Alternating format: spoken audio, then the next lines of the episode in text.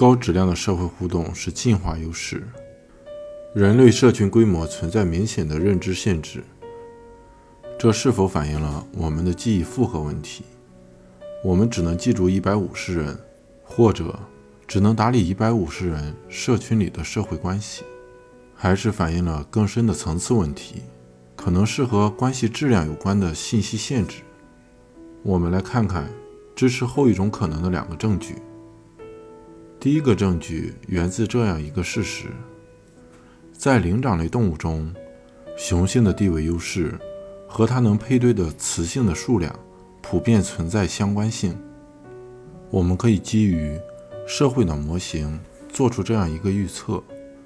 对那些拥有更大大脑新皮层的动物来说，这两者之间的相关性弱得多，因为它们可以用自己巨大的大脑。计算出简单清晰的优势策略，因此我们应该能发现，雄性地位和求偶成功的关系和脑容量呈负相关。从猴子和猿类身上，我们确实发现了这一点。在大脑较大的物种中，地位较低的雄性可以破坏等级较高的雄性的优势，从而成功求偶。他们通过发现更精妙的社交策略。来达到这一目的，如和其他雄性结成联盟，来破坏有权势雄性的优势，了解雌性的偏好等。第二个证据来自圣安德鲁斯大学的迪克·伯恩的一个分析，他和同事安迪·怀腾整理了有关灵长类动物文献中战术欺骗的案例。战术欺骗这个名词指的是动物中。一方利用另一方去达到自己的目的的行为，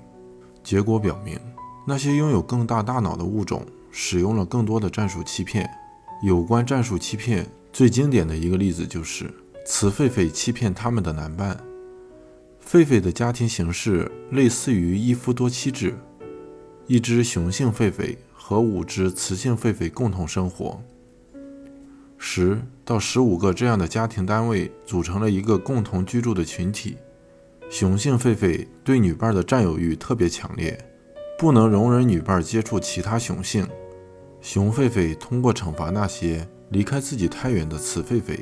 来维持这样的格局。尤其是当雌狒狒让另外一只雄性进入他们的家庭中时，瑞士动物学家汉斯·库莫曾经看到一只雌狒狒。花了几十分钟，慢慢离开自己的家庭单位，移动到一块大石头后面。而这块大石头后面，有一只来自隔壁家庭单位的雄狒狒，他们在那里卿卿我我。对库莫来说，这只雌狒狒看起来是在很小心的，让它的头可以从石头上方被看到，而此时，雄狒狒就在几米之外的地方喂孩子。对于这只雌狒狒的行为，存在着两种可能的解释。从严格的行为主义观点来看，你可能会认为它在担心自身行为的后果，它知道不与男伴同心同德会招致麻烦。而更一般的认知观点认为，它可能在思考以下问题：只要对方可以看到我的头，他就会认为我只是在石头后面待着，我就可以做自己想做的事情。后一种解释表明，那只雌狒狒正在影响和控制配偶的心理状态。我怀疑雌狒狒的实际行为是否像第二种解释这么复杂。尽管这种观点近年来已经被研究动物行为和认知的科学家们普遍接受，但是无论哪种解释是正确的，这么巧妙的行为在猴子和猿类中实属罕见。更不用说那些灵长类动物了。在动物认知的研究中，这种现象被称为心理化，可以理解他人的思想，而不是仅仅描述他人的行为。其他所有动物的行为都符合行为主义者的假设，而猴类和猿类早已进阶到可以理解行为背后的部分心理过程了。这一类的研究发现，让我们逐渐认识到。问题不仅仅在于关系的数量，也关乎一些重要关系的质量。我们发现了群体规模的上限，因为复杂程度的限制。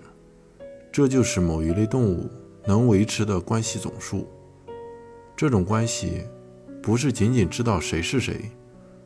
或者张三和李四有什么关系，我和他们俩又有什么关系，而是我能如何运用自己对他们的了解来经营管理这些关系，达到互相照顾的效果。灵长类动物之所以超越了一切社会性动物，是因为它们巨大的进化突破，这就是它们能达到如此地位，人类的地位会如此显赫的原因。人类继承了同样的社交能力，